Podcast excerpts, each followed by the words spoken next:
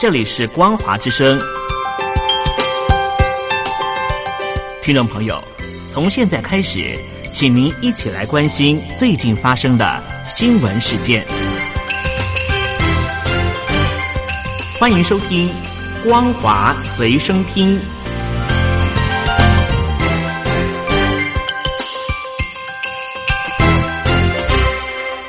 众朋友您好，欢迎收听今天中华民国一百零九年十二月二十一号星期一的光华随身听，我是黄轩。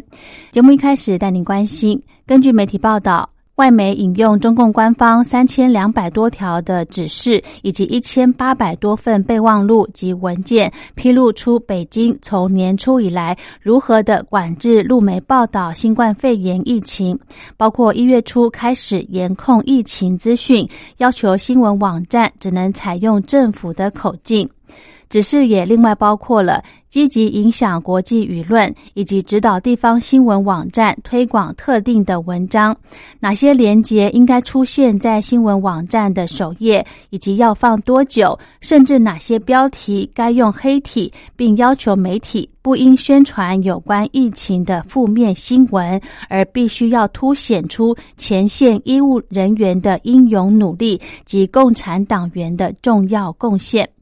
资料显示，崔少仁武汉中心医院的医生李文亮在二月份病逝之后，民众不满情绪升温，中共面临社交媒体失控的违禁。中共当局起初有限度的容许在李文亮微博留言悼念，但是随后大量删除网上的纪念活动，多人被警方拘捕。对此，中共官方或云润公司也暂时没有回应。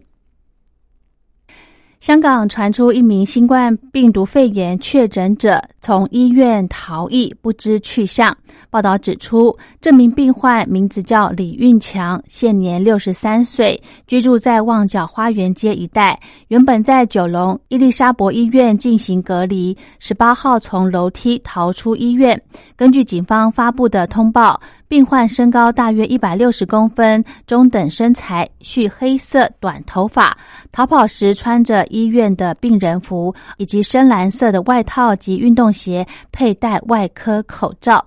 对于病患可以躲过重重的限制，轻易的离开医院，香港政府也遭到不少的批评。有邻居指称，虽然不认识李姓男子，但指出这种行为非常的自私，连累邻居。也有人呼吁要重视患者的心理情况，并给予适当的支援。根据香港预防及控制疾病相关规定，任何在医院、老人院、残疾人士院舍、幼儿中心、疗养中心或类似的场所进行检疫或隔离却逃走的人，就属于犯罪。一经定罪，可罚款港币五千元，相当于新台币一万八千元，以及监禁两个月。中共对网络金融整顿未停歇。根据报道，中共监管部门对网络平台发展存款业务非常的关注，加上有蚂蚁科技的前车之鉴，包含京东、百度、腾讯以及西城等科技公司，都已经陆续将旗下相关网络金融服务下架，其中。京东金融在十一月底还有九十一项与网络存款相关的产品，而目前只剩下三十六项，削减超过一半。分析指出，网络存款产品被盯上原因和近期官方的定调有关。之前蚂蚁科技集团上市计划临时喊停，也被视为是中共当局监管重拳。而近日京东金融一支宣传消费贷的产品短片，被抨击歧视农民工以及鼓吹豪奢等错误的价值，在网络上引发热议。京东官方后来连发了两则道歉文。中共中央财经委员会办公室副主任韩文秀十九号在二零二零至二零二一中国经济年会上表示，中国大陆是全球今年唯一实现正成长的主要经济体，全年经济总量将突破人民币一百兆元，成长大约百分之二，在世界经济占比由去年的百分之十六点三上升到百分之十七点五左右。由于今年基数降低，明年经济增速将上看，今明两年经济增速平均可能在百分之五左右。但他也说，日子并未好过，经济发展仍面临较多不确定性。韩文秀表示，今年大陆遭到罕见的三重复合型冲击：一是百年首遇的新冠肺炎疫情爆发，经济运行一度停摆。第二是世界经济陷入二战以来最严重的衰退，第三是国际单边主义、保护主义、霸凌主义肆意妄为，大陆面临遏制明显升级。展望明年，大陆的经济恢复的基础尚不牢固，防范化解的风险任务仍然艰巨。中共国家卫生健康委员会高级别专家组成员曾光昨天表示。新冠肺炎疫情很快要进入第二阶段，也就是全球开始大规模接种疫苗，一直到普遍免疫。这段时间可能要一到两年，甚至更长。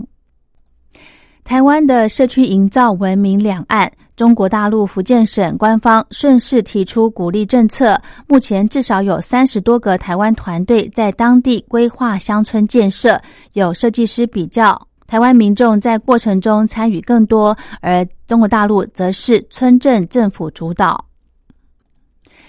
香港昨天再添新型冠状疾病确诊病例七十四例，其中有二十五例传播源头不明。政府专家顾问许树昌建议，如果疫情持续严峻未受控，应考虑实施禁足令等同戒严的措施。美国国会传出好消息，经过数个月的协商，国会领袖在今天就规模九千亿美元的新型冠状病毒疾病振兴方案达成共识，提供美国民众因为疫情重创经济而急需的财政生命线。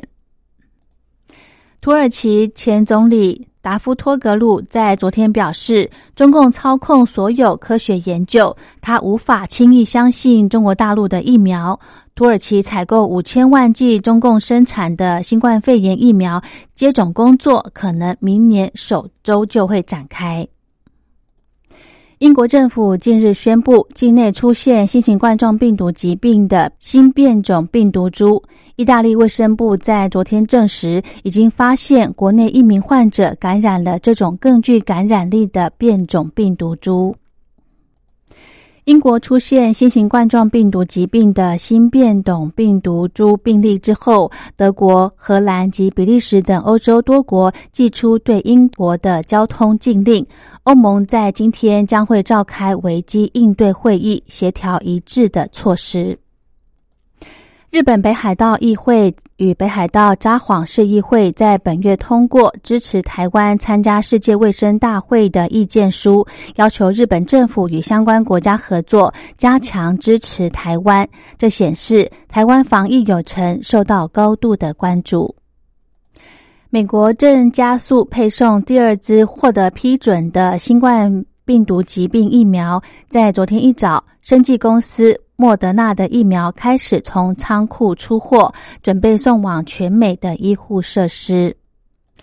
美国总统川普在任内藐视欧洲盟国，使得美国形象大坏。许多国家怀疑美国是否还有能力和意愿领导世界。总统当选人拜登上台之后，应能扭转国家的形象，因为他将修补与欧洲盟国的关系，并努力与这些国家协调一致应对中国大陆。美国政府多个部门及数十个私人企业近日传出遭到骇客攻击。国务卿蓬佩奥在十八号晚间首度的明确指控俄罗斯涉案，但总统川普在十九号却迟疑蓬佩奥的说法，把矛头指向中国大陆。虽然川普并未提出佐证，也没有说明为何他的说法和蓬佩奥不同。好的，以上就是今天的光华随身听，感谢您的收听，我们下次再会。